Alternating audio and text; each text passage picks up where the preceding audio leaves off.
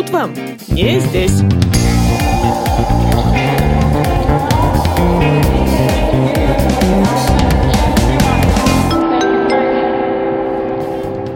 Хожу из самолета, было полчетвертого утра, и я смотрю 42 градуса. Полчетвертого утра. И я думаю, это что, шутка какая-то? Так, пляжный сезон будет здесь круглый год, но я тоже буду такой же круглой, как и пляжный сезон. Они видят э, нас как э, вообще самых красивых, самых прекрасных, и все хотят жену. Виталия, тебе не страшно, ты представляешь, ты поедешь к этим арабам, тебе не страшно. Здесь каждый заказывает себе свой кальян, в общем, жизнь удалась. Привет, это подкаст «Тут вам не здесь», с вами Яна Каширина. Сегодня я предлагаю вам прогуляться со мной в восточную сказку. В выпуске будет много фиников, жарища и 40 литров благовоний – Сегодняшняя моя гостья переехала из Украины в Оман. И я знаю об Омане приблизительно ничего и думаю, что большая часть моих слушателей примерно столько же. Вряд ли есть какой-то специалист по Оману, востоковед, специалист по Азии. Возможно, есть, но я очень сильно сомневаюсь, что это большинство. Поэтому у нас будет необычное начало. Обычно я всегда сначала знакомлю людей с гостем, гость знакомится с людьми, а у нас с тобой будет сразу блиц. Это что за коротышки? Так, Виталия, поехали. Столица Омана. Маскат.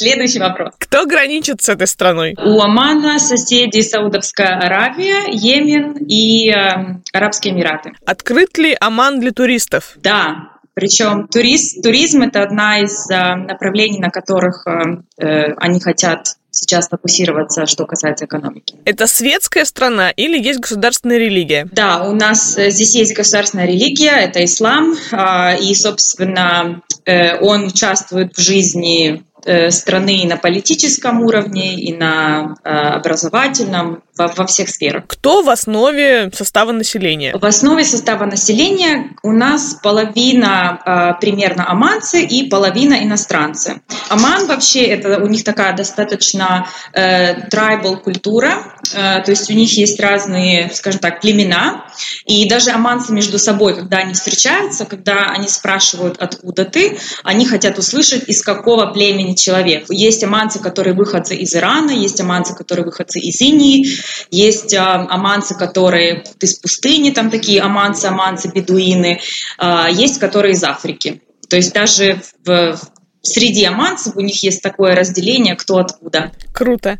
На каком языке или языках говорит э, местное население? Официальный язык здесь арабский, но так как половина здесь людей иностранцы, английский тоже широко используется. Э, и там законы все у нас публикуются как на арабском, так и на английском. В школах тоже преподают английский. Поэтому можно сказать, что это билингвальная страна. Как называют жителей Омана? Э, Омани. Омани. Кто правит страной? Оманом правит султан. А, у нас а, был султан, который правил на протяжении 48 лет.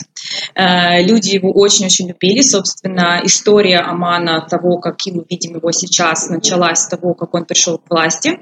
К сожалению, в прошлом году он умер, но он уже был такой старенький дедушка, и сейчас на его смену пришел его племянник. Вот это было в январе 2020 года, но, к сожалению, пока непонятно, как люди относятся к нему, потому что люди сидели дома почти год, поэтому пока такое, пока непонятно. Инкогнито пока что. Чем Оман зарабатывает? Нефтью. Э, где-то 85% дохода страны – это от продажи нефти. А какая валюта в Омане? Оманская э, валюта называется реал и он равен, один реал равен э, двум с половиной долларам. Есть ли там из природы что-то, кроме пустыни? В Омане есть горы. У нас, в принципе, есть все. Есть горы, есть пустыни, есть э, Индийский океан здесь. Но мое, например, самое любимое, и что очень часто оманцы тоже делают на выходных, здесь есть такие места, которые называются вади. Это, э, не знаю, как перевести, но это такое арабское слово, и оно, собственно, распространено в арабском мире. Э, вади – это такие, как э, долины в горах, когда идет дождь, здесь идет очень редко. Когда он идет, так как горы каменистые, вся вода стекает по горам вниз, и вот в этих таких долинах образовываются такие, как горские горные озера. А, и, собственно, люди туда ездят купаться. Оман, если смотреть из самолета, такая достаточно унылая страна, пустыня, горы, все серое, но есть очень-очень классные места. Природа здесь э, очень красивая. Какие причины, кроме работы, есть у людей для переезда в Оман? А, я думаю, никаких. Если слушатели твои уже там мечтают э, жениться или выйти замуж, то э, надо немножко успокоиться, потому что на самом деле по закону оманцам э, не так просто жениться или выйти замуж за людей из другой страны. Если оманец хочет жениться или выйти замуж за человека из другой страны, им нужно получить специальное разрешение от министерства какого-то там специального министерства. Чтобы получить это разрешение, надо, чтобы ты был, чтобы тебе было либо больше 40 лет, либо ты уже был разведен, либо у тебя есть какие-то физические недостатки, так как это такая очень племенная культура. У них очень здесь до сих пор распространено э, женитьба в как бы в семье, то есть когда двоюродные братья, двоюродные сестры женятся, выходят замуж. Сейчас это, конечно, меняется, но тоже зависит от того, в какой части Омана ты живешь. Боже, как интересно. Ну и последний вопрос из Блица. Как отличить Оман от Йемена и почему, слава богу, Оман это не Йемен? Ну, это разные страны, э, хотя на самом деле они очень похожи. И в плане культуры они близко, и на самом деле юг Омана когда-то принадлежал Йемену. Такая историческая справка. Ну, на самом деле, если посмотреть на Оман, он такой достаточно э, такая милая, спокойная страна, и вообще во всем э, Ближнем Востоке, ну, то есть у нас, у европейских людей, да, вообще на Западе, а когда кто-то говорит Ближний Восток, мы сразу представляем там Ирак, Йемен, вот эти все какие-то терки, да, террористов.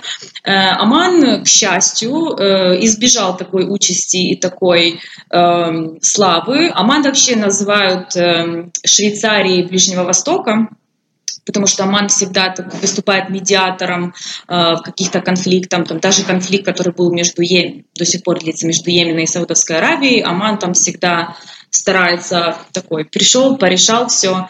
Э, но я думаю, что во многом это держалось вот именно на авторитете э, лидера нашего бывшего. Спасибо стало значительно понятней. Мои знания выросли на целый оман. Теперь самое время познакомить тебя со слушателями и рассказать уже свою личную, наверняка суперинтересную историю. Давай знакомиться. Как в Омане здороваются? Э, салам алейкум. А, все просто. Угу. Да, все очень просто. И как тебя зовут, сколько тебе лет и как давно ты живешь в Омане? Э, да, салам алейкум всем. Э, на самом деле мои познания в арабском примерно здесь же и заканчиваются. Э, меня зовут Виталия, э, мне 29 лет. Я из Украины родом. В Омане я живу уже почти э, 7 лет. Я здесь работаю, Сюда я вышла не замуж, приехала работать, ну и, в общем-то, так и осталось. Так, и что у тебя за работа, которая позволила тебе переехать в Оман? Да, вот здесь интересно, когда я вообще когда я сюда изначально приехала, я приехала работать не ту работу, которую я работаю сейчас.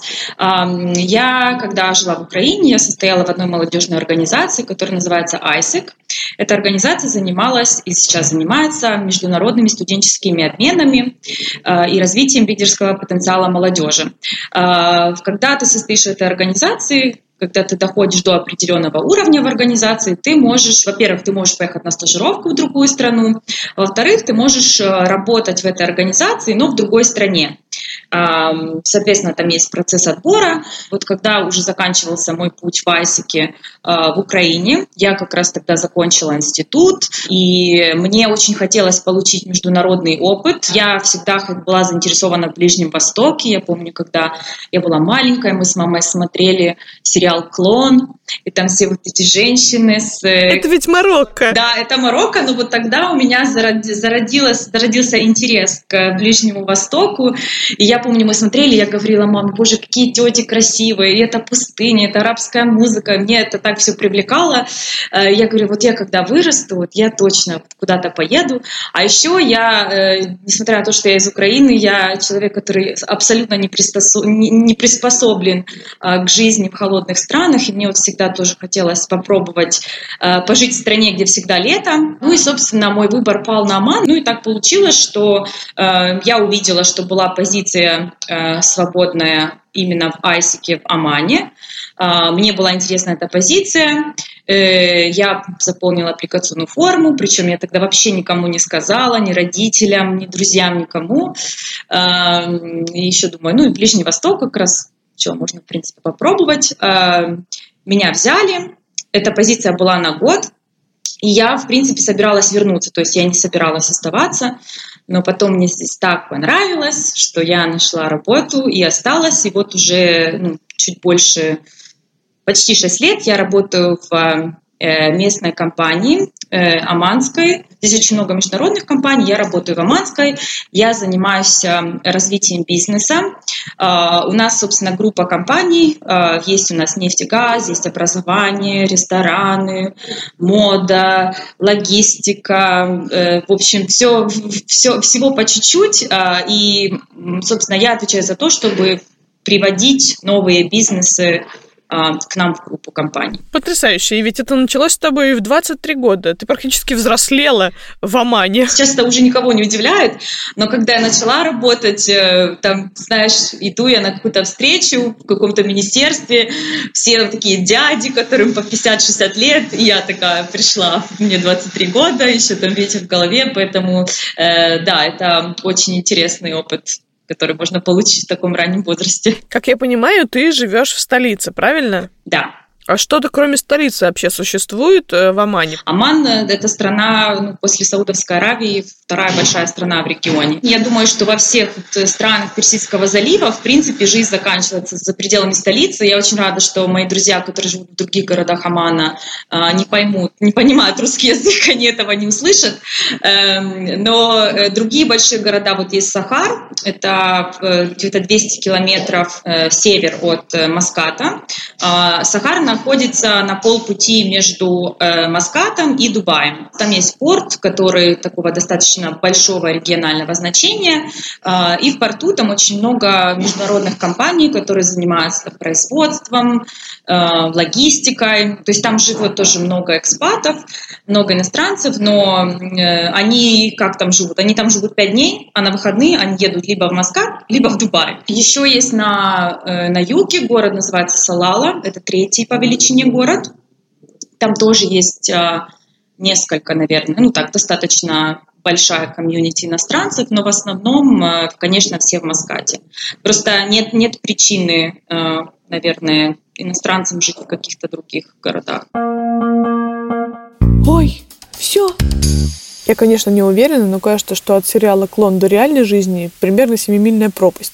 Но, с другой стороны, и Виталий переезжал не из сказочного городка. В этой рубрике традиционно говорим о самом моменте переезда. Опиши, пожалуйста, что у тебя было в Украине до переезда, был ли у тебя план «Б» и был ли у тебя план на возвращение после года в Айсике? Да, у меня был план «А» на самом деле. Э, я как раз тогда после института э, я решила идти в IT, потому что как раз тогда вот начинался такой подъем IT-индустрии в Украине.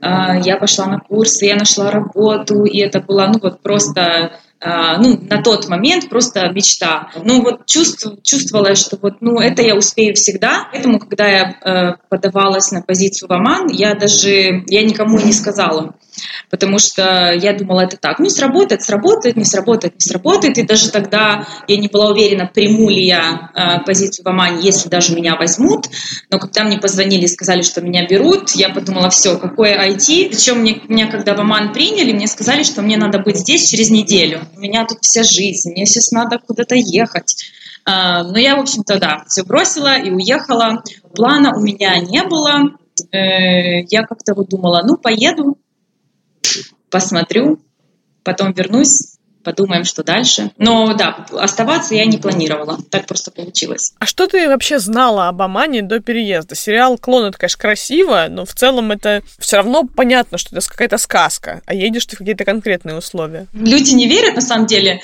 но я, честно, немного знала. Вот я знала, что есть такая страна, я знала ее через призму Айсика, то есть через призму работы, которой я занималась. То есть я знала, сколько туда ездит стажеров, сколько стажеров оттуда уезжают в другие страны.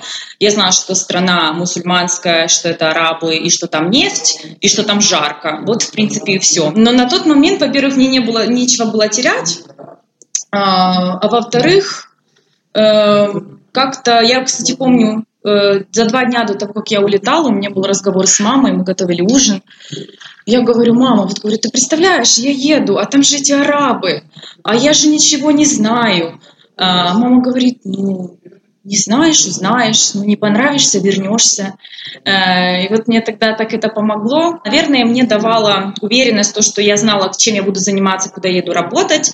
Э, и так как э, я уже проработала на тот момент в этой организации в Аське 4 года, я знала, что у меня будет вот эта вот поддерживающая система, независимо от того, в каких условиях я окажусь. Я уже поняла с твоих слов, что у тебя какая-то супер лояльная, открытая мама, которая абсолютно спокойно отпустила тебя в арабский мир. Какие вообще у тебя еще были напутствия, с кем ты это обсуждала и что говорили вообще твои близкие? Да, интересно. Мама, на самом деле, а, обожаю свою маму, я очень благодарна вот именно за то, что она такая, наверное, немножко Э, безрассудная в некоторых вопросах, как и я, и я благодарна, что вот она мне позволила сделать этот выбор. Какие были напутствия? Значит, у меня а, родственники и знакомые друзья разделились в основном по поводу напутствия на две части. Первая – только не выходи замуж за араба. И вторая выйди замуж за богатого араба. Папа тоже поддерживал. Ну, наверное, еще папа знает, что я раз уже что-то решила, я это сделаю. Но просто имей в виду, что если ты поедешь, ты ничего не теряешь. Ну, не понравится, вернешься. Я училась в Харькове, а я родом из Полтавской области. Когда за день до отъезда из Харькова я там собирала вещи, ко мне пришла моя подружка Даша. Она сидела у меня на кровати. Я там вокруг нее бегаю, так, это сложить, это выпросить, это домой отправить, это кому-то дать. И она такая, Виталия, тебе не страшно, вот ты представляешь, ты поедешь к этим арабам, тебе не страшно. И вот тогда, наверное, у меня впервые, впервые вообще за все время я так подумала, боже, реально, куда я еду? Я тогда села, думаю, господи. И вот после этого мне начало доходить, я приехала уже домой к родителям в деревню, и вот тогда мама там чистила картошку, эм, я ей сказала, мама, что же, что же я творю? Но, слава богу, мама меня поддержала. Ну, конечно, не, не все были такие поддерживающие, потому что даже родственники там и какие-то знакомые родителей, все, о боже, ей 23 года, куда вы ее пускаете, куда она поедет, а там жить арабы. Ну, все, все, слава богу, вышло классно. Что ты брала с собой? Взяла ли ты какие-то нелепые вещи, над которыми теперь можно только посмеяться? Зачем я их брала? Я летела Fly Dubai, Uh, у меня было всего 18 килограммов uh, багажа. А, единственное, что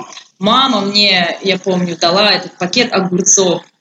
Uh, и я приезжаю, значит, в аэропорт, Э, и у меня перевес 3 килограмма. И эти огурцы как раз 3 килограмма. Я стою думаю, ну что мне с этими огурцами делать? Мама говорит, возьми с собой в этот ручную кладь. Я, я все-таки взяла эти огурцы. Вчера я э, была у своего друга в гостях, и он переехал сюда недавно, несколько месяцев назад, и я захожу к нему в квартиру, и у него висит зонтик на вешалке. Я говорю, что это вообще такое? Я просто зонтика уже не видела, наверное, лет шесть, ну, потому что у нас не идет дождь, и когда у нас идет дождь, то ты сидишь просто у себя в доме и только смотришь на него, потому что дожди здесь, когда идут, они вот прям льют. Поэтому да, зонтик это, наверное, самое нелепое, что можно взять в Оман. А с огурцами-то что? Съела в полете? Съела. Нет, уже здесь съела.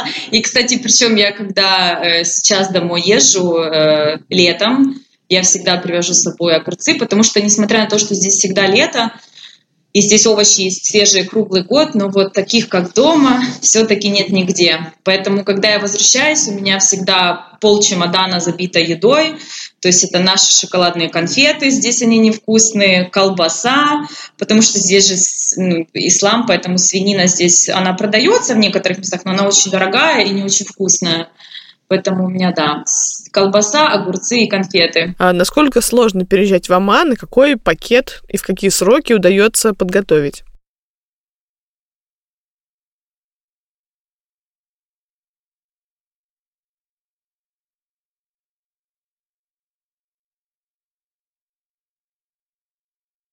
Для того, чтобы жить в Омане и работать, нужна рабочая виза. Рабочая виза оформляется работодателем. И это все ложится на плечи работодателя. То есть с твоей стороны ты просто присылаешь скрин паспорта, диплома, и все остальное зависит от работодателя. По поводу времени мне сделали на тот момент, ну, буквально там за, за неделю. Бывает такое, что погоду ждут. Просто еще такая особенность оманская, в них есть такая здесь такой закон о монизации. Соответственно, сейчас государство пытается стимулировать э, людей работать и работодателей нанимать аманцев, э, поэтому у каждой компании есть квоты на то, сколько у них э, может быть иностранцев.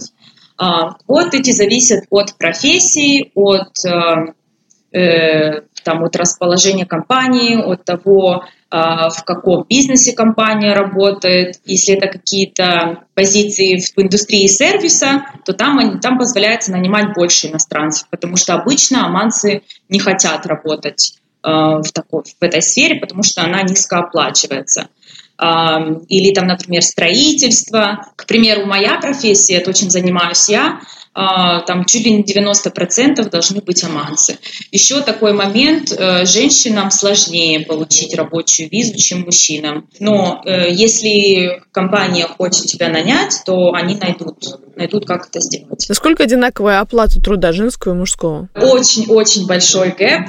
Я читала исследование пару лет назад, там чуть ли не 47%. Ну, еще тоже нужно понимать, что аманские женщины, вот там сейчас это, конечно, меняется, но еще 20 лет назад, даже не 20, даже еще 10 лет назад они не работали. То есть, э, потому что здесь очень много, здесь в среднем э, у семьи там 4-5 детей. Такое достаточно патриархальное общество. Женщина занимается воспитанием детей. Ну и все равно есть здесь, конечно, вот эта предвзятость такая. К примеру, когда я знакомлюсь с новыми людьми, особенно если аманцы, они э, в первую очередь думают, что я либо стюардесса, потому что здесь очень много э, стюардесс из разных стран, потому что оманские женщины э, ну, очень редко э, идут в эту профессию. Либо стюардесса, либо учитель. Потому что учить, учителей здесь много из разных стран, потому что здесь страна молодая, и они, собственно, еще, еще учатся учить. А когда я говорю, чем занимаюсь я, они такие все, ого, ну, потому что для них это просто непривычно. Ну и, конечно, да, разрыв в оплате труда здесь э, очень большой. И они, причем это, знаешь, они как-то это не скрывают, то есть для них это считается нормальным, к сожалению. Мечта сбивается.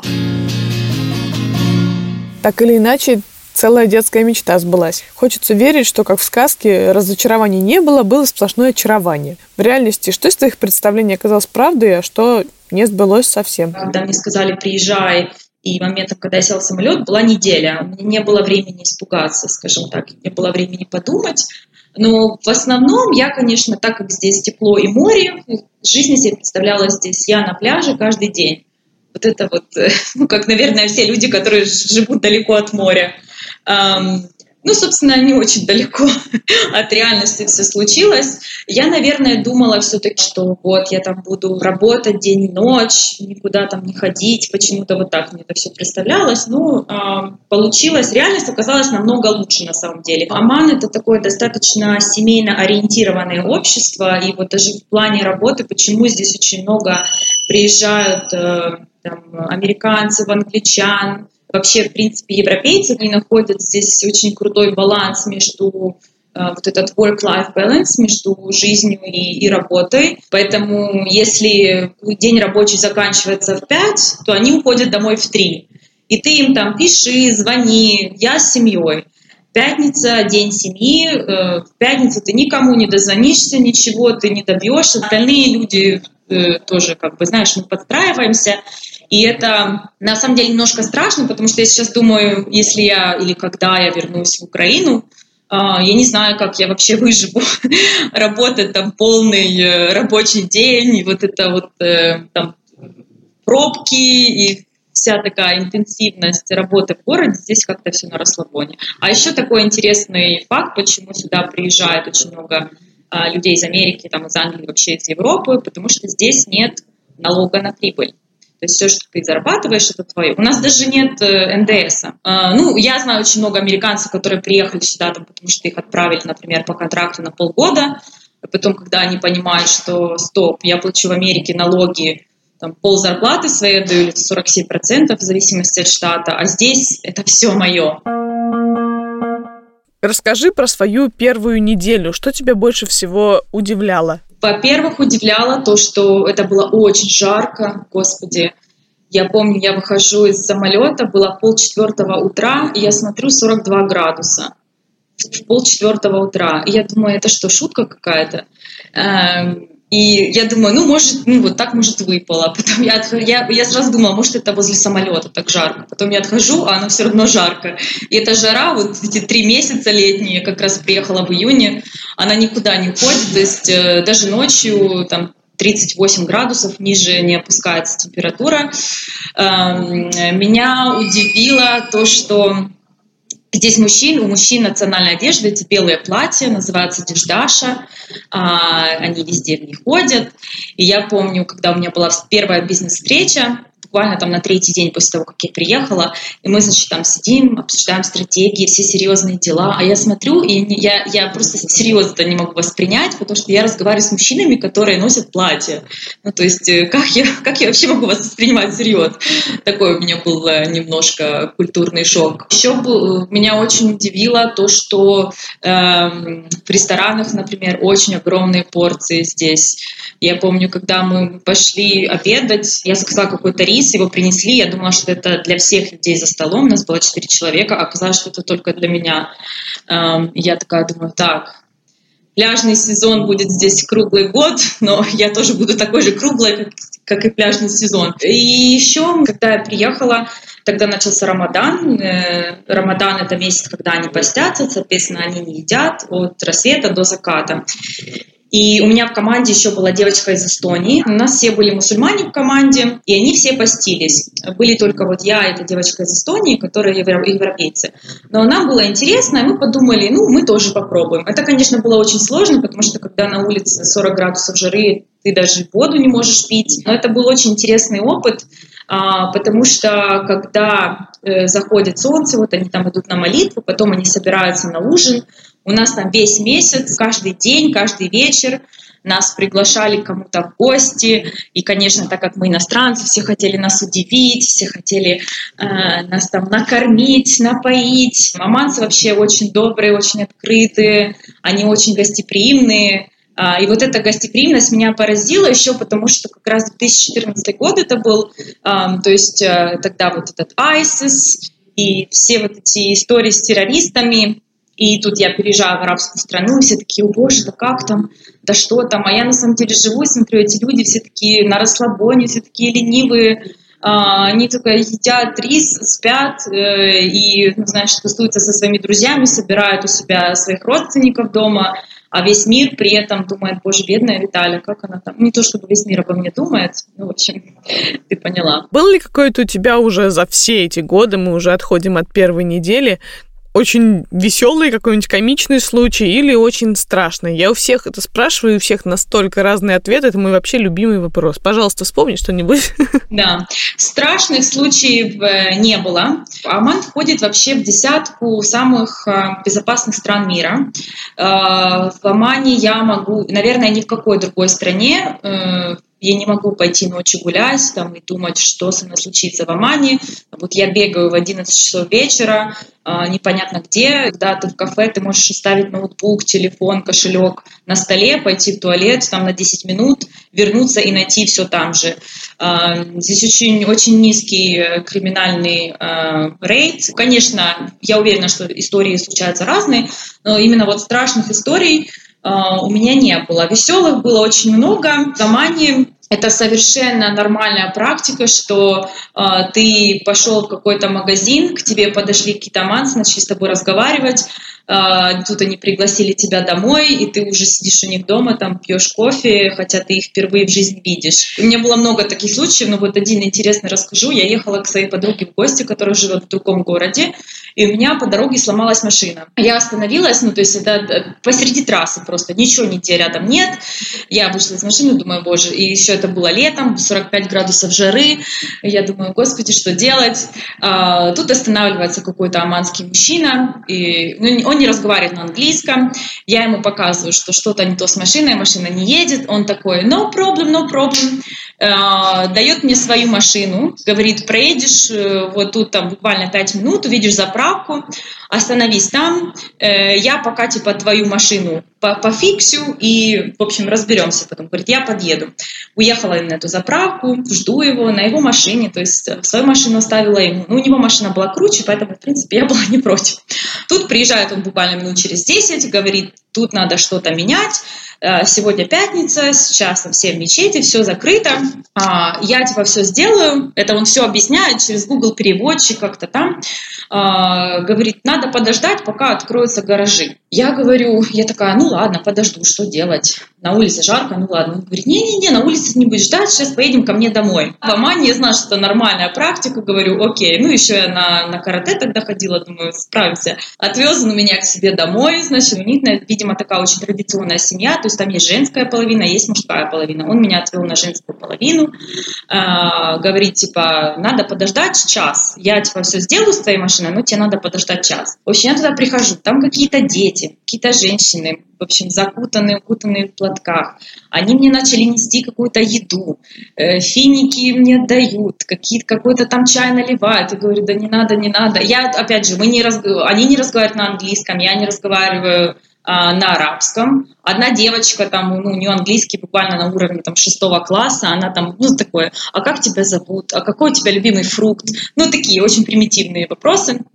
В итоге час прошел, он привозит мне мою машину, говорит, все, спасибо. Оказалось, что он рыбак. И он мне дает сумку, я потом взвесила 6 килограммов рыбы какой-то, он мне дал ведро, прям ведро фиников, э, дал мне свой номер, говорит, если какие-то проблемы, ты мне скажи, пиши, когда ты доедешь до своей подруги, позвони мне, напиши, я ему написала, и он мне после этого, наверное, еще года два, там, э, у меня вот есть такая рыба, тебе не нужна рыба, или там, у нас поспели финики, сезон манго, приезжают к нам за манго. И таких историй очень много, и это, ну, то есть, если кому-то рассказать, кто жил в Омане, каждый найдет э, минимум одну такую историю. А по поводу странных историй, если ты э, девушка западного общества, соответственно, ты привлекаешь внимание. И мужчины вообще здесь такие достаточно, я бы сказала, любвеобильные, но они, очень многие из них учились там в традиционной школе традиционная школа у них, это мальчики с мальчиками, девочки с девочками. Они, наверное, просто не умеют общаться. Ты можешь стоять в аптеке, там, смотреть на какие-то таблетки или там что-то тебе надо, подойдет какой-то левый мужчина и просто вот без, там, без привет, без ничего дай мне свой номер. Ты такой смотришь, эм, зачем? Давай будем друзьями. И вот это у них let's be friends. То есть подходят в супермаркете. Раньше, когда я бегала там на стадионе, постоянно подходят какие-то мужчины, дай мне свой номер, давай будем друзьями. Причем они даже на английском особо не разговаривают. Ты думаешь, ну вот мне интересно, какой вообще, какой фундамент нашей дружбы может быть, если я тебя вижу первый раз в жизни, ты мне даже мое имя не спросила, уже хочешь быть друзьями. Ну как же, фундамент, это же рыбы и финики, ты же же уже все поняла.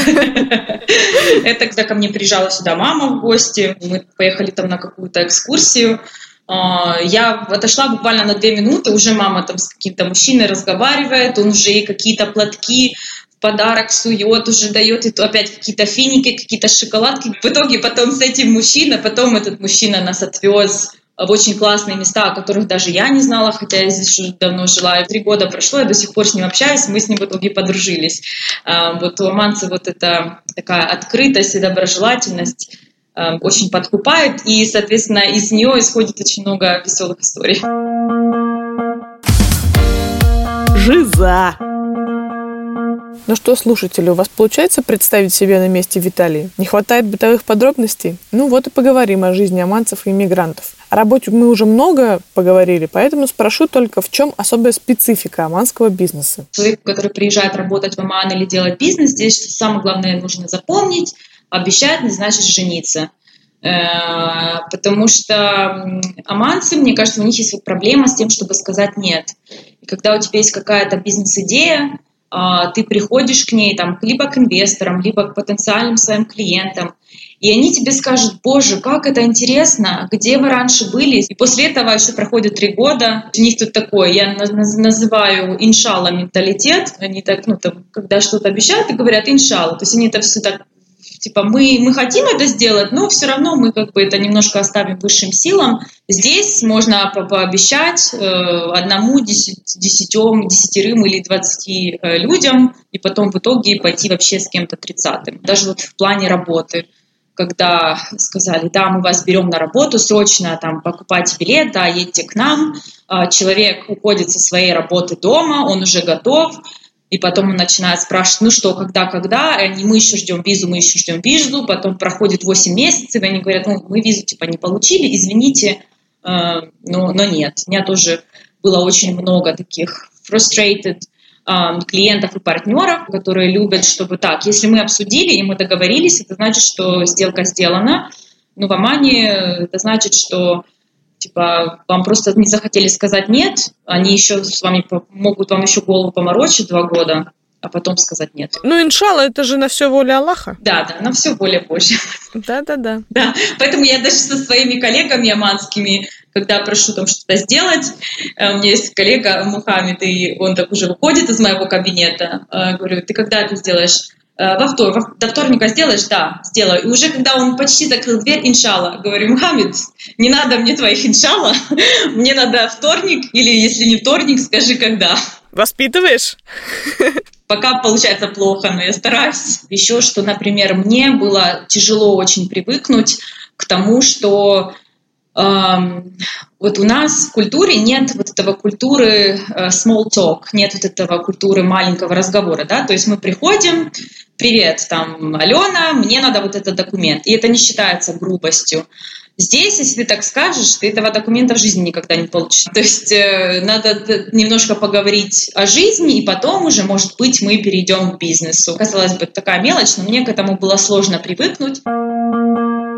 Так, слушай, а почему ты сказала, что твои познания арабские очень невелики? А почему ты его не учишь? Неужели он действительно вообще никогда нигде тебе не нужен? Здесь просто, мне кажется, арабский это больше как бонус. Должен хотеть, реально хотеть выучить его, либо тебе он должен быть реально нужен. Ну, я знаю какие-то там фразы, сколько стоит, э, дайте мне поесть, спасибо, до свидания и иншалла. Ну, собственно, этого, этого достаточно. Я думаю, знаешь, 7 лет почти уже прожила без арабского. Еще еще как-то протяну. И очень интересный для меня вопрос, вопрос быта всегда какой-то для меня такой. Как будто я заглядываю в то, куда на самом деле заглянуть нельзя. На что похож дом местных изнутри? Ой, дом местных изнутри — это золото, цветы, зеркала в основном такое все напыщенное, чем больше, тем лучше, дорого-богато, в общем. А, во-первых, у них дома большие. По традиции здесь э, дети живут с родителями, пока они не будут замуж или не женятся. В основном они все живут в домах, и дома здесь ну, то есть там двухэтажные, пять комнат, шесть комнат, опять же, потому что много детей. Это э, большие, в основном у них такие залы, потому что у них большие семьи. А во время праздника, во время Рамадана они, они очень любят гостей, очень часто друг к другу ходят в гости. То есть там диваны больше, чем моя квартира. Э, я думала, кому нужны эти диваны, кто их покупает. Ну вот они покупают. У них э, обычно у всех романсов есть какие-то помощницы по дому. Опять же, потому что много детей, потому что там готовить, убирать. В основном это в таком все в арабском стиле. Рюшечки, шторки. Эм, ну, интересно, одна из традиций, которая мне нравится, которая меня очень удивила, когда я приехала, когда ты приходишь э, к аманцам э, в дом, обычно это какая-то еда там, или ужин, или, э, или обед, После этого они э, вот эти благовония жгут, э, то есть в каждом оманском доме пахнет этими благовониями. Дым, который идет, они э, прислоняют к твоей одежде, то есть либо там под футболку, либо под юбку, чтобы твоя одежда тоже пропахла вот этими благовониями, чтобы твоя одежда не, не имела запаха еды. Первый раз, когда мне такое сделали, я была немножко в шоке, и мы поехали к нашей аманской подружке в гости, и это было в какой-то деревне, то есть тоже там было две половины, половина женская, половина мужская. Мы, естественно, были на женской половине. А, и после обеда, значит, она подходит ко мне, я была в длинном платье, и она так немножко приподняла подол моего платья снизу и сунет мне этот э, э, дым под платье. Я говорю, боже, что ты делаешь? Она говорит, это чтобы убить э, запах еды. Есть, да, у нас такое э, представление, что арабы постоянно купаются в духах и ими обливаются, и это правда. Эм, и после еды у них, то есть у них есть такой поднос с духами, который стоит обычно при входе в дом. После еды они тебе дают духи, ты какие-то выбираешь, и Э, там наносишь себе на руки, опять же, чтобы они не пахли едой. А это духи какие-то мировые марки или это что-то очень местное? По-разному, но в основном местные. Они любят, э, вот у них там есть вуд, а, потом сандал, вот они любят такое, конечно, по пожестче. Душное. Э, что касается духов. Да. И здесь даже вот ты, когда идешь в торговый центр, они тоже везде жгут эти благовония. Я всегда так задерживаю дыхание, потому что мне это дает э, головную боль. Я, я не очень это люблю, но вот у них это больше, наверное, даже как традиция. Ну и, конечно же, по поводу вот традиции дома, это еда, еда, еда, еда. А, едят очень много и очень долго. Эм, любят они потанцевать еще после еды. Ну, в общем, так у них интересно. Ну, короче, когда ты идешь в гости к арабам, э, нет, нет, не буду говорить за всех арабам, команцам, надо убедиться, что ты до этого не ела дня три и все равно ты туда выйдешь как колобок. Ты сказала, что в основном они живут в домах, где есть женская и мужская половина. Это действительно половины или это слово очень условное? Обычно это так, но больше там в деревнях или в маленьких городах. То есть это больше такой традиционный уклад. В Маскате, в столице, конечно, ну, люди так не живут. Э, люди живут обычно обычном доме. То есть там нет половин, там все, все мешаются. По тем же каким-то сказкам и сериалам мы представляем, что есть одежда для внешнего мира, а дома ты хоть вот в кроп-топе и в шортах в коротких ходишь. Как это на самом деле? Что касается, например, женщин, конечно, когда они дома или когда у них в гостях другие женщины, они снимают платок, потому что в большинстве своем они все-таки покрывают голову. А, дома они не покрывают, да, ходят, в принципе, в кроп-топах и, и в шортах. Когда они идут куда-то, обычно вот у них есть абая, это такой как черный халат, который они надевают поверх другой одежды. Иногда девочки говорят, просто пижаму, говорят, вот вы, э, западные женщины, вы смеетесь нашей абайи, а я летом, летом, особенно когда жарко, я проснулась утром, мне не надо думать, что мне надеть. Я там буквально на пижаму на свою накинула абаю, и я готова идти на работу. А мужчины, ну, тоже в основном ходят в деждашах и дома. Есть такие, которые носят там обычную одежду. Да. То есть на работу они всегда носят деждашу, вот это белое платье их, э, мужчин в смысле, э, потому что такой дресс-код у них на работе.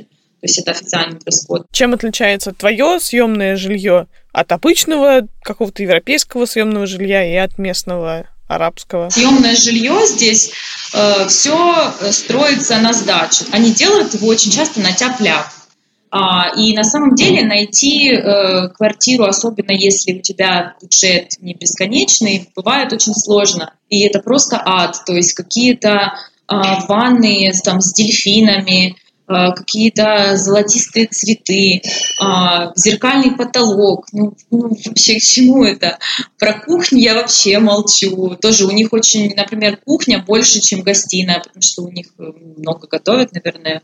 Может, поэтому у меня европейского вида квартира, ничем она в принципе не отличается. Единственное, чем она отличается, тем, что у нас в каждой комнате есть кондиционер. То есть, когда ко мне в гости приходят аманские друзья, они, э, ой, это а вот э, ты, ты что, только переехала? Я говорю, да нет, уже полгода здесь живу.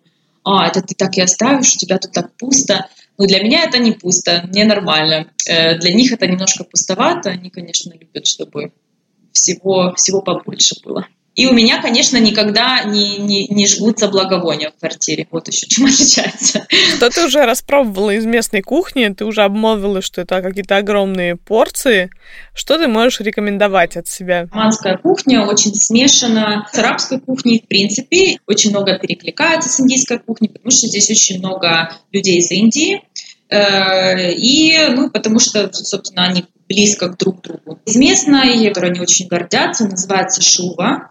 Это мясо, которое они там э, маринуют в специях. Обычно оно готовится на праздники. Потом они обматывают его в фольге, фольгу и кладут в такую э, яму, которая вырыта в земле.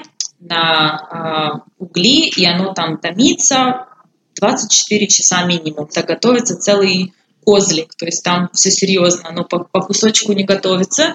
А, в основном, да, это баранина, либо а, козлятина, я не знаю, правильно ли это слово. Эм, я э, рекомендую попробовать всем. Конечно же, это рис. Здесь больше индийский рис, который называется прияни. А, но здесь тоже очень популярен. Еще я бы посоветовала Мэнди. Вот Мэнди – это рис, который родом из Йемена. То есть, собственно, это тоже рис, просто отличается количеством специй. А еще мне очень нравится, у них есть такие здесь а, блинчики, но они прям такие тоненькие-тоненькие, как паутинка. Они получаются хрустящие. Они их делают с разными начинками, но самый популярный – это с сыром и с медом. Еще они очень любят добавлять э, чипс оман. У них есть чипсы, которые называются чипс оман. Они такие остренькие.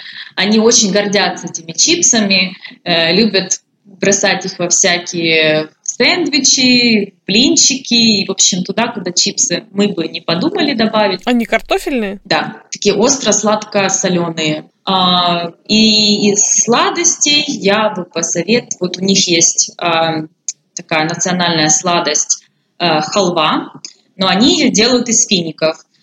А, варится сироп из фиников, там с какими-то просто тоннами сахара, э, как бы там, не знаю, ты съешь три кусочка, и уже у тебя преддиабетное состояние. Они туда добавляют очень много специй, кардамон, кунжут они тоже туда добавляют. Я такое люблю не очень, но иностранцам всем очень нравится. Они обычно едят саманским, саманским кофе. Расскажи про то, какой он, какие у него традиции питья, и есть ли кроме кофе, какие-то другие напитки общеупотребимые? Даже больше популярны, чем кофе. У них есть а, чай, который называется карак-чай. В Индии есть масала чай, а, карак очень близок, то есть это чай, который варится, там, я не знаю, сколько часов, крепкий черный чай с добавлением молока, очень высокой жирности, очень много сахара э, и кардамон. Может, туда еще какие-то специи добавляют. А, это самый э, дешевый напиток, он там стоит просто какие-то копейки. А, они особенно его любят пить а, зимой, когда у нас холодно, ну, холодно в смысле 15 градусов тепла. Э, вот можно увидеть аманцев э, возле этих ларьков с чаем. Они приезжают, берут с собой стульчики, какие-то берут этот чай, сидят, садятся в кружок и болтают о жизни, курят кальян и пьют этот чай. А кофе у них они подают в таких красивых кувшинах. Обычно, когда ты заходишь в какой-то отель или приезжаешь на какой-то курорт, они дают тебе маленькую чашечку кофе в таких очень маленьких, буквально там 100-граммовых чашечках. Они подают его с финиками. А, этот кофе с кардамоном, то есть он такой со, со специями, у него такой очень сильный такой аромат и запах. Этот обычно они пьют после еды каждый раз или когда кто-то приходит в гости. Ну, э, такая, на самом деле, очень-очень хорошая, очень красивая традиция. Обычно, э, когда ты приходишь, например, в какой-то отель или кому-то домой, у них стоит такая большая такая миска, скажем так, или таз, а, в которой плавают в воде в чистой вот эти чашечки. Достают эту чашечку из воды, наливают тебе кофе, дают тебе финик, ты ешь финик, запиваешь этим кофе, э, и потом ты бросаешь эту чашечку, с которой ты попил, в эту воду. Она там сама типа обмывается, и потом следующий человек. Ну, то есть это всегда маленький черный условный эспрессо. Ристретто. Да, но он не такой сильный. Он даже, когда на него посмотреть, он не черный, он такой еле-еле оранжевый. Опиши типичный день аманца. Рабочий, и можно потом отдельно выходной, если они сильно отличаются. Угу. Значит, рабочий день. Большинство аманцев работают в государственном секторе, то есть это либо какие-то министерства, либо а, нефтегазовые компании, которые тоже в большинстве своем а, э, государственные, либо банки. Э, здесь рабочий день начинается достаточно рано, то есть во всех государственных э, институциях э, рабочий день начинается в 7.30, по-моему, они начинают работать. То есть они просыпаются обычно, едут на работу. После того, как они приезжают на работу, они проводят час, чтобы сказать всем, со всеми поздороваться, э, узнать новости, сплетни, как семья, как урожай фиников, вот эти все дела, попить кофе, попить чай.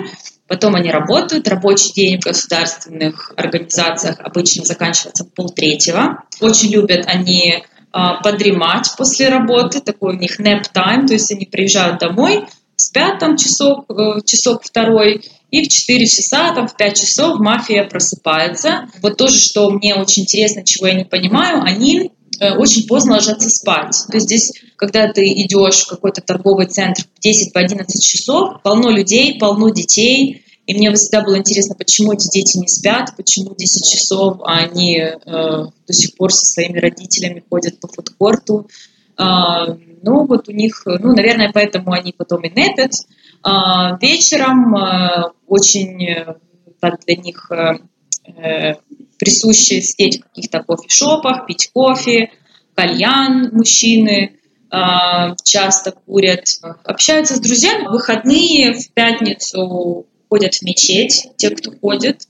А, а пятница у них обычно день с семьей, а, то есть даже аманские друзья, которые у меня есть, обычно в пятницу их не выцепить, потому что они ходят к одному дяде, ко второму, к третьему, соответственно, а, я тебе говорила уже, что здесь в среднем в семье там по 4-5 детей, соответственно, если у меня, например, там двоюродных братьев, сестер в Украине 5, всех вместе, то у них это 55. Субботу в основном проводят с друзьями. А, ну, вот такая особенность это то, что они очень поздно ложатся спать. А задам вопрос э, про кальян, хотя ты говорила о нем раньше.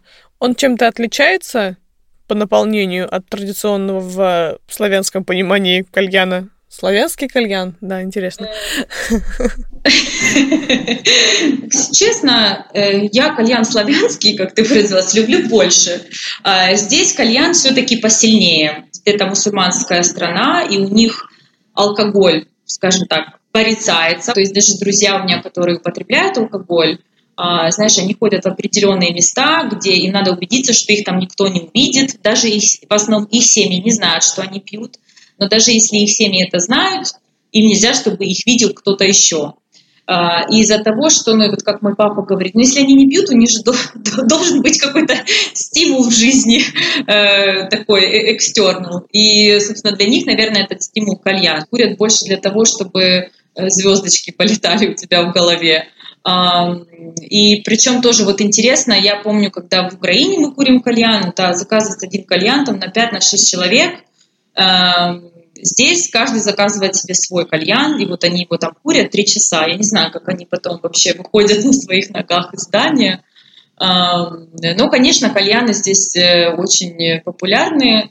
А, здесь есть э, места, где там 100 разных видов кальянов. Э, и там кальян с жвачкой, кальян с оливками, кальян только с чем не придумай, со всеми есть кальян. Ну и, наверное, у каждого манца дома есть тоже кальян. Едешь вдоль улицы, сидят таманские мужчины со своим чайком и курят кальян, и, в общем, затирают про жизнь. Ты сказала, что ты по вечерам бегаешь. А чем еще ты увлекаешься и чем модно увлекаться у местных. Когда на улице 40 градусов жары, не побегаешь особо, поэтому у меня бег это такое сезонное увлечение. Они на самом деле достаточно ленивые, что касается спорта. Вот они не любят ходить. Везде люди ездят на машине. У меня есть магазин рядом с домом. Туда идти пешком 3 минуты. Вот, вот прям 3 минуты. У меня есть соседи, которые ездят в этот магазин на машине, потому что это далеко идти. Началось, у нас сейчас пришел кроссфит в Оман, то есть начали люди заниматься спортом, но тоже они сходят, там, знаешь, на сессию кроссфита, а, но зал кроссфита на, находится на втором этаже, но на второй этаж они едут на лифте. А, вот это тоже мне странно. Я очень увлекаюсь хайкингом, то есть я очень часто хожу в горы, я занимаюсь скалолазанием, а, плаванием, и вот тоже э, в чем разница, очень многие аманцы, я знаю очень много аманцев, которые даже не умеют плавать. Они часто ходят на пляж, но у них пляж это больше как место, где можно пойти, поесть, пообщаться со своими друзьями, там, со своей семьей, поиграть. А, но плавать они не очень любят. Есть очень много оманцев, которые не видели и половины тех мест, которые видела в Омане я. Это же их страна, они думают, ну я тут буду всегда, когда-то я все увижу. А так как мы иностранцы приезжаем, мы голодные, знаешь, ко всем этим опытам, и мы не знаем, сколько мы здесь будем, Поэтому мы стараемся увидеть как можно больше. Как выглядят местные мужчины и женщины? Понятно, что у них есть своя национальная одежда, но есть еще какие-то там особенности, не знаю, борода, покрашенная хной, или там специальные прически какие-то. Мужчины, да, у них в основном все мужчины носят бороду. Вообще, вот интересно, аманец в своей национальной одежде и аманец в обычной одежде, это как будто два разных человека. То есть мне доходит э, несколько минут вообще, кто это, надо, надо вспомнить. Вот тоже, кстати, такая особенность, они все снимают. А, конечно, старшее поколение нет, но вот, например, мое поколение, ну, то есть в супермаркете они снимают, а, на пляже они снимают, едят, снимают, постоянно они все снимают. Э, постоянно со своими телефонами. Женщины, кстати, вот интересно, что они носят эти абайи в основном поверх одежды, но при этом, э, иногда, конечно, они да, надевают их просто поверх пижамы, но при этом э, они очень часто такие, достаточно стильные. Они любят макияж, причем аманские женщины, когда это макияж, это прям макияж. Ну вот, когда мне было 14 лет, я начинала ходить на сельские дискотеки, и там все было зеленые тени, красная помада, вот они тоже так на каблуках часто они ходят, особенно когда на работу. А по поводу покрытия там, вот, платка лица, то есть абая, вот этот халат, он для всех один, в принципе. Единственное, что э, те, которые больше консервативные, они покупают только черные абай, то есть они вот обычно все прям в черном. Э, э, девочки, которые, например, мои знакомые, там есть всех цветов радуги, которые только можешь придумать, то есть они больше там, стильные, да, там всякие есть в цветочках, с вышивкой, с бисером, э, больше так внимания привлекают. По поводу закрытости именно лица, э, ты знаешь, в Маскате, э, ну, я не видела, ну, может, видела пару раз, но это очень-очень редко можно увидеть женщину, у которой закрыто лицо. Кстати, вот интересно, я вчера ездила в поход, это было в горах, и там вот такая маленькая деревушка, и мы там проходили, там были женщины, у которых полностью покрыто лицо, то есть даже глаза. А, вот такого я очень давно не видела. Ну и это, в принципе, можно увидеть только в каких-то там городских аулах, точно так же, как, например, по закону а, аманский мужчина может иметь четыре жены до сих пор. То есть это, ну, это законно. Но э, по сути, на практике, ну, в Маскате ты такого не найдешь. Может, найдешь где-то там, знаешь, со, со старых времен, но на самом деле никто так больше не делает. А, конечно, в, там, в каких-то деревнях, где-то в горах, в аулах или в пустыне бедуины, там, я уверена, такое до сих пор есть. Точно так же, как и с количеством детей. У меня есть, э, была здесь подружка, а, она из Бахрейна, и у нее, ее родители были друзья, которые жили в какой-то там деревне в, в горах. Она поехала к друзьям ее родителей в гости. И, в общем, у этого мужчины, у него было 4 жены и 28 детей между вот этими четырьмя женами. У меня, кстати, а, есть один знакомый, а, который женат, у него дети, там все хорошо. Потом он еще раз женился, у него была вторая жена из Казахстана, кстати, женщина. Эм, он на ней был женат, но его первая жена о ее о существовании второй жены ничего не знала. Точно так же, так же, как вторая жена не знала о существовании первой. Как много аманцев на территории стран СНГ с потайными женами. У меня есть э, тоже один друг, другой друг, который, э, который был в Украине. Он очень хотел поехать в Украину, я ему там помогла распланировать поездку, и он вернулся и говорит, боже, какие у вас красивые девочки, найди мне жену, я хочу жену из Одессы, я там куплю ей квартиру и буду к ней летать. Я говорю, боже, ну зачем ты сдался? Они видят э, нас как вообще самых красивых, самых прекрасных, и все хотят жену. Нас рассматривают как э, рынок, рынок жен. А, ну, вообще отношения хорошие, и а, когда я говорю, что когда я знакомлюсь с кем-то новым, говорю, что я Украины, из Украины, все сразу такие, ой, как классно, у вас там такие женщины красивые. Ты, конечно, не выглядишь как украинка, но женщины у вас красивые. Забавно. А видел ли ты какие-то необычные традиции в этой стране? Ну, наверняка их немало. Когда мужчины здороваются, они соприкасаются носами три раза. Они жмут руку и вот так, ну, типа как целуются носами. А еще из традиций эм, свадьбы, например. Э, во-первых, э, все свадьбы очень большие. Опять же, потому что у них очень много родственников. Свадьба на там 300-500 человек это нормально. У них э, это нормально, когда кто-то говорит тебе, ой, у моей подружки свадьба, приходи со мной. Я, например, была на трех аматских свадьбах, и я не знала ни одну из невест. А, это всегда такое было, типа, приходи со мной, мне было интересно, я иду. И вот, кстати, свадьбы, опять же, традиционные аманские, они празднуются отдельно. То есть отдельно женщины, отдельно мужчины. А, женщины там танцуют, э, все вот эти дела. Причем, когда я была впервые на свадьбе, я э, была немножко шокирована, а, потому что ты туда приходишь, а там эти женщины все, которых обычно ты видишь там в платке, Э, там в, в Абае, э, тут они все в коротких платьях, блестки, бисер, камни, макияжи, там просто 3 килограмма косметики, трехэтажные прически, они такие разодетые, они потом танцуют, то есть они прям нормально веселятся, но у меня был вопрос, если я иду на свадьбу, где не будет мужчин, Соответственно, мне никого впечатлять не надо. Зачем я буду тратить столько времени на то, чтобы подготовиться к этой свадьбе? Оказывается, что свадьба э, чья-то, для девочек, которые идут на эту свадьбу, это возможность показать себя своей потенциальной, своей, своей потенциальной свекрови. Потому что здесь до сих пор очень распространены arranged marriage, которые организованы родителями. Обычно мама выбирает э, невестку себе, то есть выбирает жену э, своему сыну. Соответственно, из-за этого они разодеваются, э, разучивают часто танцы и, в общем, веселятся как только можно, чтобы показать себя по всей красе на свадьбе. Все, значит, танцуют, все полураздет. И тут в какой-то момент говорят, так, сейчас придет жених, и они сразу все закутываются, а, нацепляют на себя все свои платки, все свои абаи, приходит жених там со своими, по-моему, родителями, они делают несколько фотографий с невестой, а, соответственно, все женщины покрываются, потому что приходит мужчина в зал, а, он уходит, и они все продолжают танцевать. А есть ли какая-то там традиционная фигура, которая более предпочтительна? Ну, у нас же есть образ, что восточная женщина – это вот какое-то все-таки телесное богатство. Мне кажется, что мужчины здесь любят женщин в принципе, а, независимо от того, какого она размера, но худых здесь действительно любят, э, любят не очень. Эм, а, но, но, но я бы не сказала, что любят каких-то там, знаешь, огромных ну, не, нет такого, мне кажется. Очень, очень много, на самом деле, здесь тучных людей, и Оман э, тоже, по-моему, в лидерах э, стран по э, заболеваемости диабетом, потому что у них здесь все сладкое, у них здесь все ну, такое, знаешь, жирное, потому что они мало двигаются, везде ездят на машине.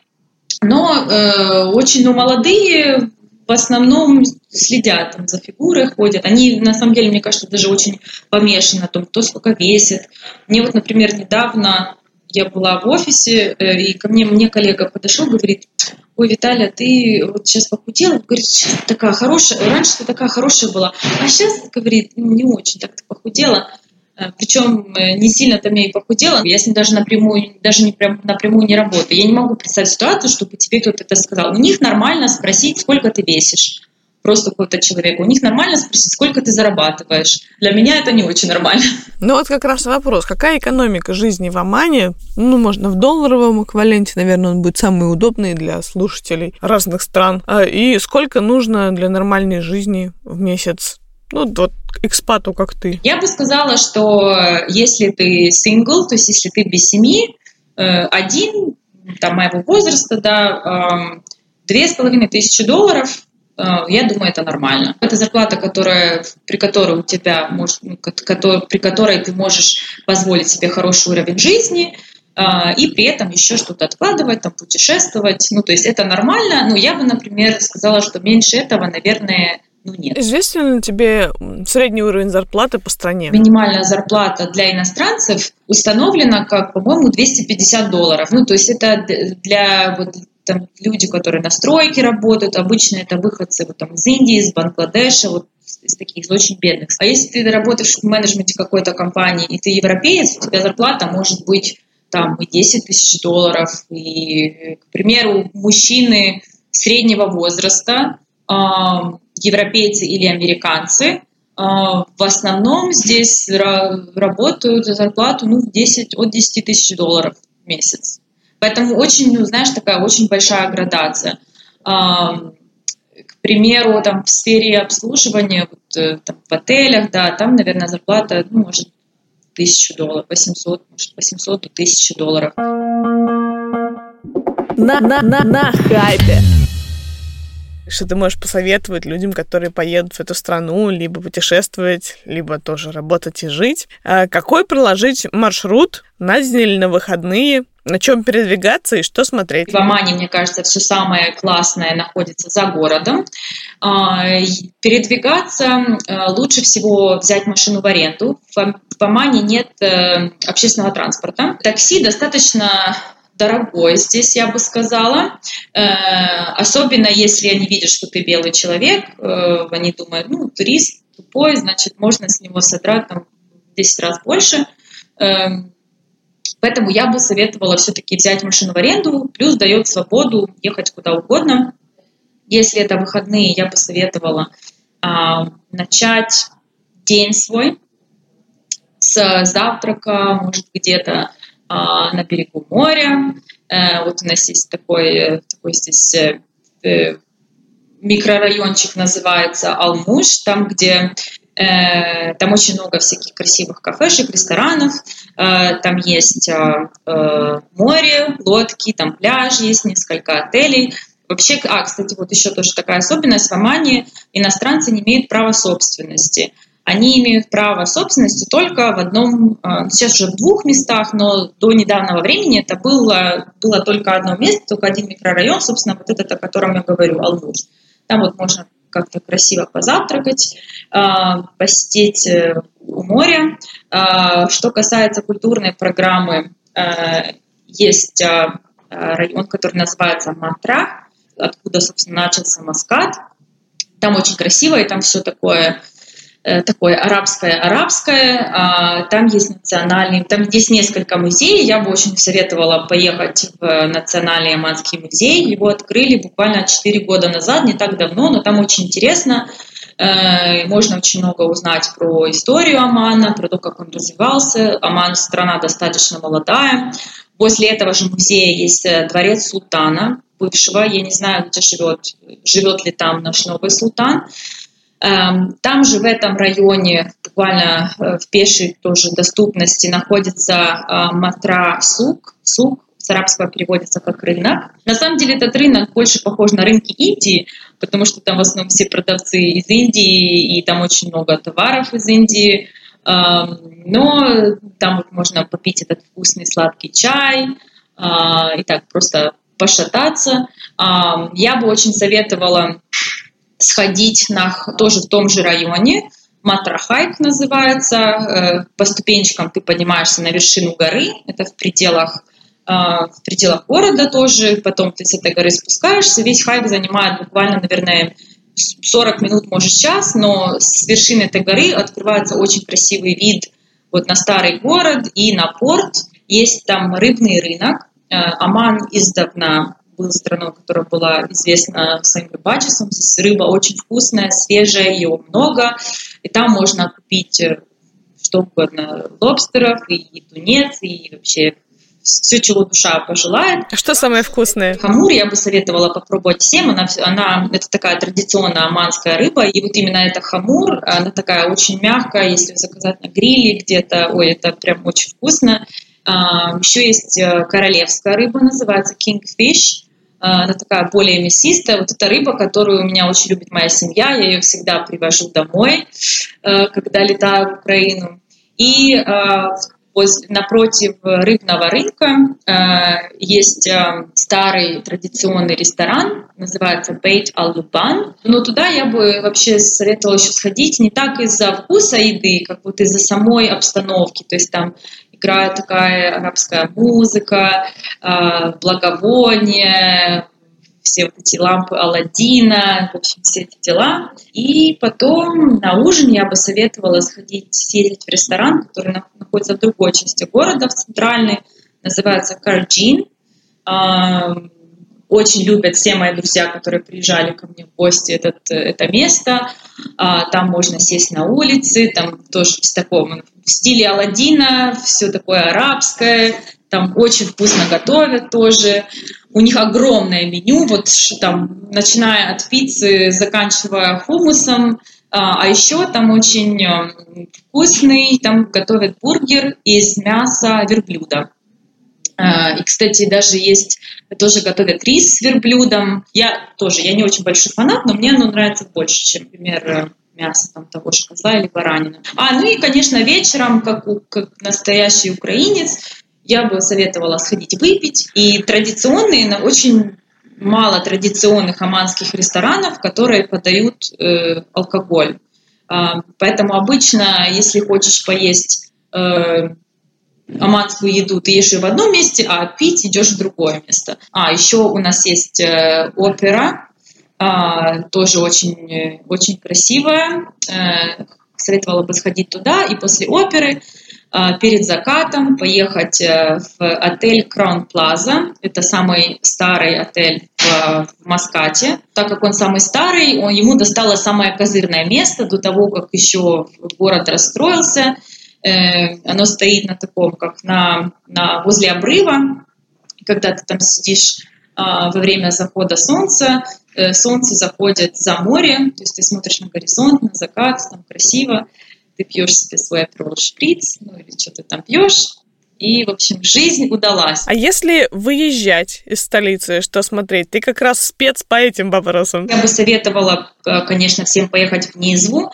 Низва – это старый город, он находится где-то 120 километров от Маската. В Низве есть э, старинный эм, сук, старинный базар, кстати, который мне нравится больше, чем Матрав. Это базар, он расположен как эм, как будто вот в скале они в это, в, в, знаешь, вырыли такие проходы низкие, то есть там вот именно такое все арабское. Я помню, когда я была в Иране, а, вот очень мне напоминает, вот там такие прям традиционные традиционные базары, и вот в Низве тоже очень классный. Низва очень славится своей керамикой тоже.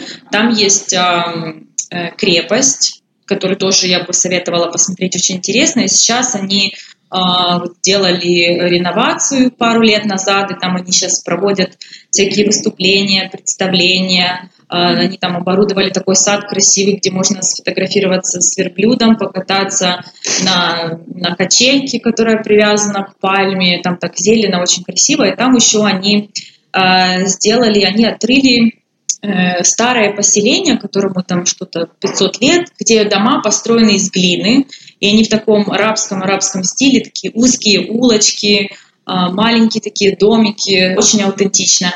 И там, кстати, на этом рынке а, утром, где-то в 6 утра, по-моему, открывается этот рынок, и там проводят торги э, животными. Вот люди приезжают покупать животных, там либо какого-то козлика, либо коровку, либо барашка, там, либо верблюда, знаю, ослика там какого-то. И там проводят вот именно аукционы. Мне жалко этих животных, хотя тоже это такая, я как бы не вегетарианка, но животных, ну, когда я вижу, что я понимаю, что этого животного покупают, чтобы его съесть, мне как-то их немножко жалко, э, но вот у меня очень много друзей иностранцев, которым очень зашел этот опыт, они говорят, что это прям очень колоритно, как они торгуются, эти шарабы любят торговаться. Э, там очень, кстати, можно купить хорошего качества серебро, и там очень-очень много серебряных украшений продают. Аманское серебро достаточно известное, ну, по крайней мере, э, здесь, в регионе.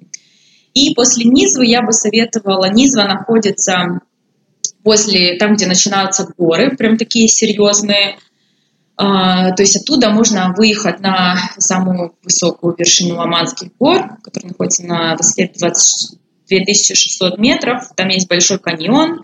Вот в Америке есть большой каньон, у нас есть не такой большой, но тоже каньон. Там есть маленькие отельчики, где можно остановиться. Можно поехать просто с палатками. Там тоже такой вот прям чил, ты как будто на, на, на, на высоте всего мира. Там очень красиво смотреть закат или рассвет, когда ты просыпаешься, ты видишь облака, которые ниже тебя. Ну и, конечно, это в другой стороне, но очень много вот всяких вади. Самые популярные это вади Шаб, это вот эти долины, которые находятся между гор с водой. Э, он не, не так далеко, полтора часа езды от Маската. Там можно и там, зелено, пальмочки, там, папайи, бананы, а, там можно поплавать в пресной воде. Я, например, не очень люблю плавать в море. Там есть пещера, в которую ты заплываешь. Э, прям такая настоящая пещера, и вода там прям такая кристально чистая. Так, конечно, этих вади очень много, очень много можно распланировать походов. Ну и, конечно, пустыня. Это такой тоже стандартный, особенно для людей, которые не были в пустыне. Можно там на квадроциклах покататься, можно даже просто, если на машине, я бы посоветовала остаться на ночь, потому что смотреть на звезды посреди пустыни, когда у тебя нет никаких раздражителей, раздражителей внешних э, в плане света, это, конечно, ну, это круто. Мама моя, кстати, когда приезжала ко мне в гости, это больше всего, что их поразило, это пустыня. Сколько может стоить неделя такого отдыха туристу в Омане? чтобы сразу готовиться? Тут на самом деле очень сложно ответить, потому что вот в плане еды э, ты можешь поесть э, там за 2 доллара, Э, в каком-то маленьком э, традиционном э, месте, ты можешь заказать себе риса или какого-то дала на 2 доллара, и двоим людям это будет хватить наесться. А можешь пойти в какое-то кафе, которое более европейское, и там тебе какой-то сэндвич не очень большой будет стоить 15 долларов.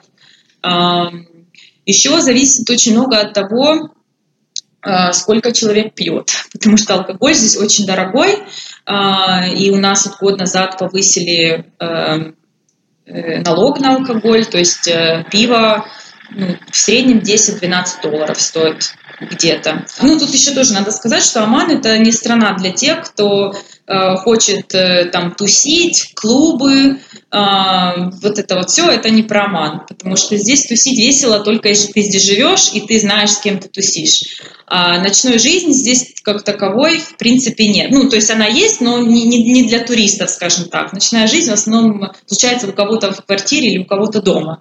А в клубах здесь не, не очень весело, я бы так сказала. А, поэтому э, Оман, я бы сказала, это больше ориентир для тех, кто любит природу, кто любит активный отдых, то есть дайвинг, а, хайкинг, походы, скалолазание, палатки, море и вот это все. Соответственно, такой отдых обычно дешевле. А по поводу денег, ну вот если дать ориентир, если вот такой э, цыганский, скажем так, отдых, если жить 3-4 звезды отелях, а, и много вот этого загородного веселья, я бы сказала, ну, где-то тысячу долларов на неделю. И в каком месяце надо приезжать? А, месяцы, начиная с э, ноября до марта. Это что за коротышки? Аман, это навсегда? Нет. Угу. А ты знаешь, куда ты хочешь дальше? Аман э, не может быть навсегда, потому что а, в Омане ты живешь, пока у тебя есть работа. А, в Омане невозможно получить гражданство, ну, или не, не то, что невозможно, но близко к невозможно. Для того, чтобы получить гражданство, тебе нужно здесь прожить минимум 25 лет. А, либо ты должен, либо твоя работа должна быть какого-то национального значения.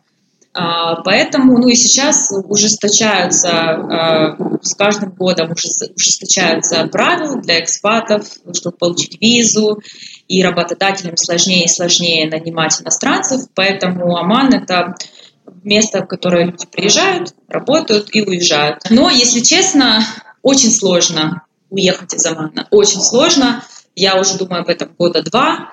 А, сложно, потому что э, мы как будто здесь э, э, живем вот в, в рассаднике. Нас поливают, нам все дают, нам тепло, нам тут так хорошо. И думаешь, ну зачем мне уезжать? Так, так хорошо. Но я понимаю, что это ну, то есть должно когда-то закончиться. Удается ли тебе поддерживать на расстоянии дружбу с теми, кто работал с тобой и уже уехал, и с твоими украинскими друзьями? Да, да, удается. Э, но сложно. У меня есть э, близкие мои друзья, которые из Украины. Они в основном все тоже живут не в Украине. Есть несколько друзей в Украине, э, но в основном тоже все живут в разных странах. Эм, Тут, мне кажется, когда оба человека хотят поддерживать отношения, надо просто делать э, effort. Ну, получается, конечно, это сложно, и скучаю, и сложно еще в плане того, что когда у тебя отпуска 30 дней в году, а ты хочешь увидеть всех, а они все живут в разных странах, видимся мы редко, но, наверное, это просто э, продукт глобализации. Э, вот, но вообще, да, удается мне поддерживать. Ну и знаешь, классно знать, что э, даже если ты не общаешься с кем-то там каждый день или даже каждый месяц, вот знание того, что у тебя есть э, друзья почти по всему миру, и ты знаешь, что ты можешь к ним приехать. Вот у меня есть э, э, э близкая подруга моя живет в Америке. Э, я уехала в Оман, она уехала в Америку буквально через год. Мы созваниваемся очень редко, общаемся, в принципе, не часто, но я вот планирую поехать к ней в гости, она когда-то планирует поехать ко мне, то есть э, я все равно знаю, что она мне близкий человек, скажем так. Э, и она знает, то есть я знаю, что она у меня есть, она знает, что у нее есть я. Э, и так со многими людьми, и это очень помогает. Угу. Ты счастлива? Да. Да, э, я, э, конечно, я люблю поковыряться у себя в мозгу и найти себе проблемы, но, в общем, да, я очень счастлива. Ах, Аман, Аман, хочется окунуться в вади, посмотреть на закат с вершины Маскатского холма и вкусить бургер с верблюжатинкой. А вы теперь добавили Аман в список стран к посещению? Или, может, решили туда переехать? Подписывайтесь на «Тут вам не здесь» и ставьте оценки. А невероятными видами арабских оазисов можете полюбоваться по ссылке на аккаунт Виталия в описании. С вами была Яна Каширина. До следующего выпуска. Пока!